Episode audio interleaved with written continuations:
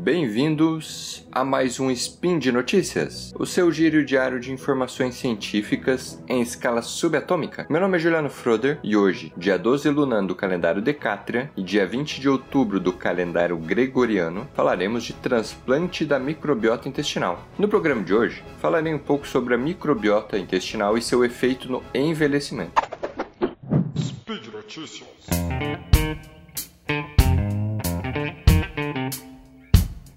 Bom,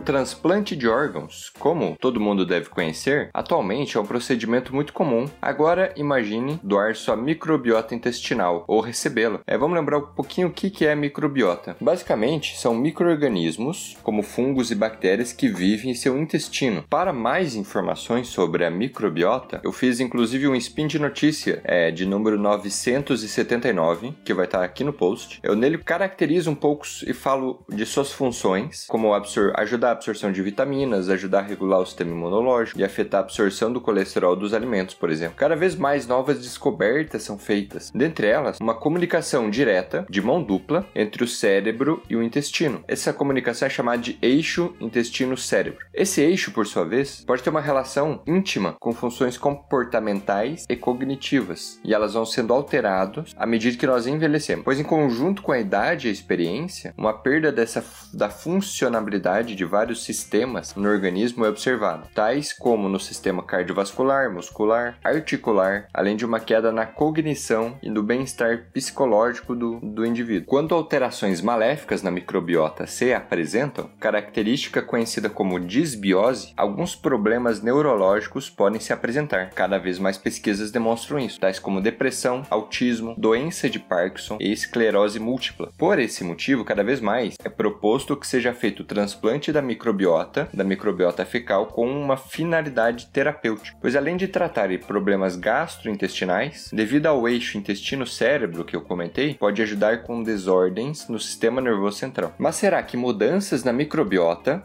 ao decorrer da vida pode estar relacionado com um efeito direto no sistema nervoso e contribuindo ainda mais para o declínio das funções cognitivas em indivíduos idosos? Um estudo já demonstra que ao retirar a microbiota de um camundongo idoso e transplantar em outro mais jovem, há um declínio na memória em sua orientação espacial. Isso ocorre pois algumas mudanças nas sinapses do cérebro, que é a comunicação entre dois neurônios, em neurotransmissores, que são moléculas que os neurônios se usam para se comunicar. Tudo isso no hipocampo. O hipocampo é uma área do sistema nervoso central conhecido muito bem com a formação de memória, e essa região no cérebro é muito afetada no envelhecimento. Em um trabalho publicado em 2020, um grupo de pesquisadores analisaram o efeito de um transplante de microbiota de um camundongo idoso, 24 meses, para um jovem adulto de 3 meses. Além disso, camundongos jovens e sem nenhum transplante foram usados como controle, ou seja, foram três grupos: um grupo de idoso, um grupo de jovens e outro grupo de jovens é, controle. Em um primeiro teste, analisou-se a memória e o aprendizado na visão espacial dos animais. O teste usado foi o labirinto de Barnes, que basicamente consiste em analisar a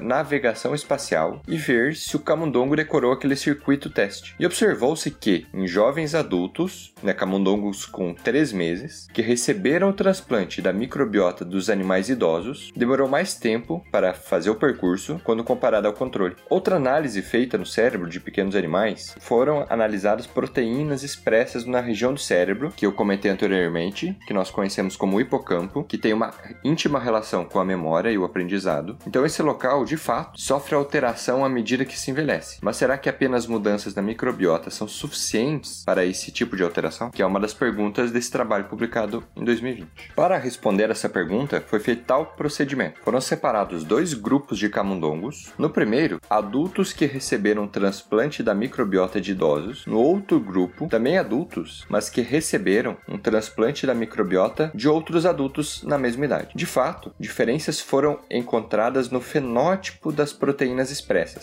Mas afinal, o que quer dizer fenótipos? Bom, basicamente, imagine o seguinte: todas as nossas células apresentam o mesmo material genético. Contudo, sua expressão, seu, a proteína que será produzida, muda de célula para célula. É isso se dá por diversos fatores, dentre eles estímulos externos. Por esse motivo, uma célula do cérebro, um neurônio, por exemplo, é muito diferente de uma célula do fígado, apesar de terem o mesmo material genético. Mas isso é devido como ela se expressa. Isso é devido ao fenótipo dela. Mas mesmo duas células iguais, ou seja, dois neurônios com a mesma função, podem expressar proteínas em sua mem membrana diferentes, o que nós chamamos de fenótipo. Nesse caso, algumas proteínas relacionadas com aprendizado, neurotransmissores, transmissão sináptica foram diferentes nesses dois grupos. Bom, vou especificar um pouquinho mais. Um dos achados que eles encontraram entre essas diferenças, entre os camundongos que receberam o transplante dos idosos, ocorreu um aumento de uma proteína, ou seja, um fenótipo foi aumentado. Essa proteína, chamada de F480, tem sua expressão aumentada em cérebros mais velhos.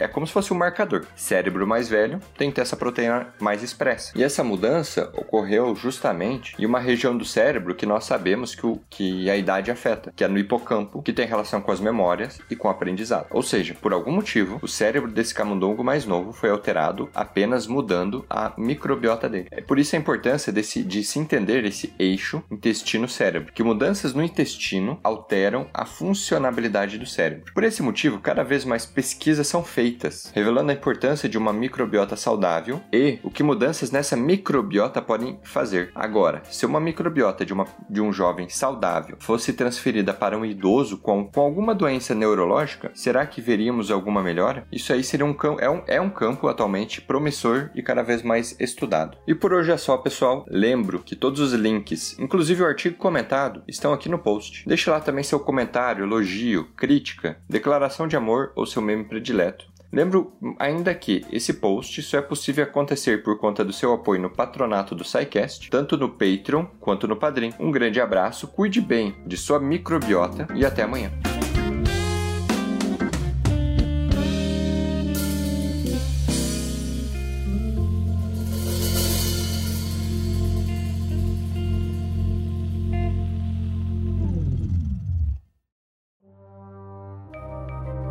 Este programa foi produzido por Mentes Deviantes.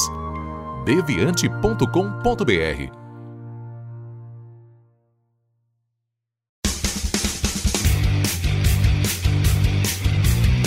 Cortes, edição de podcast.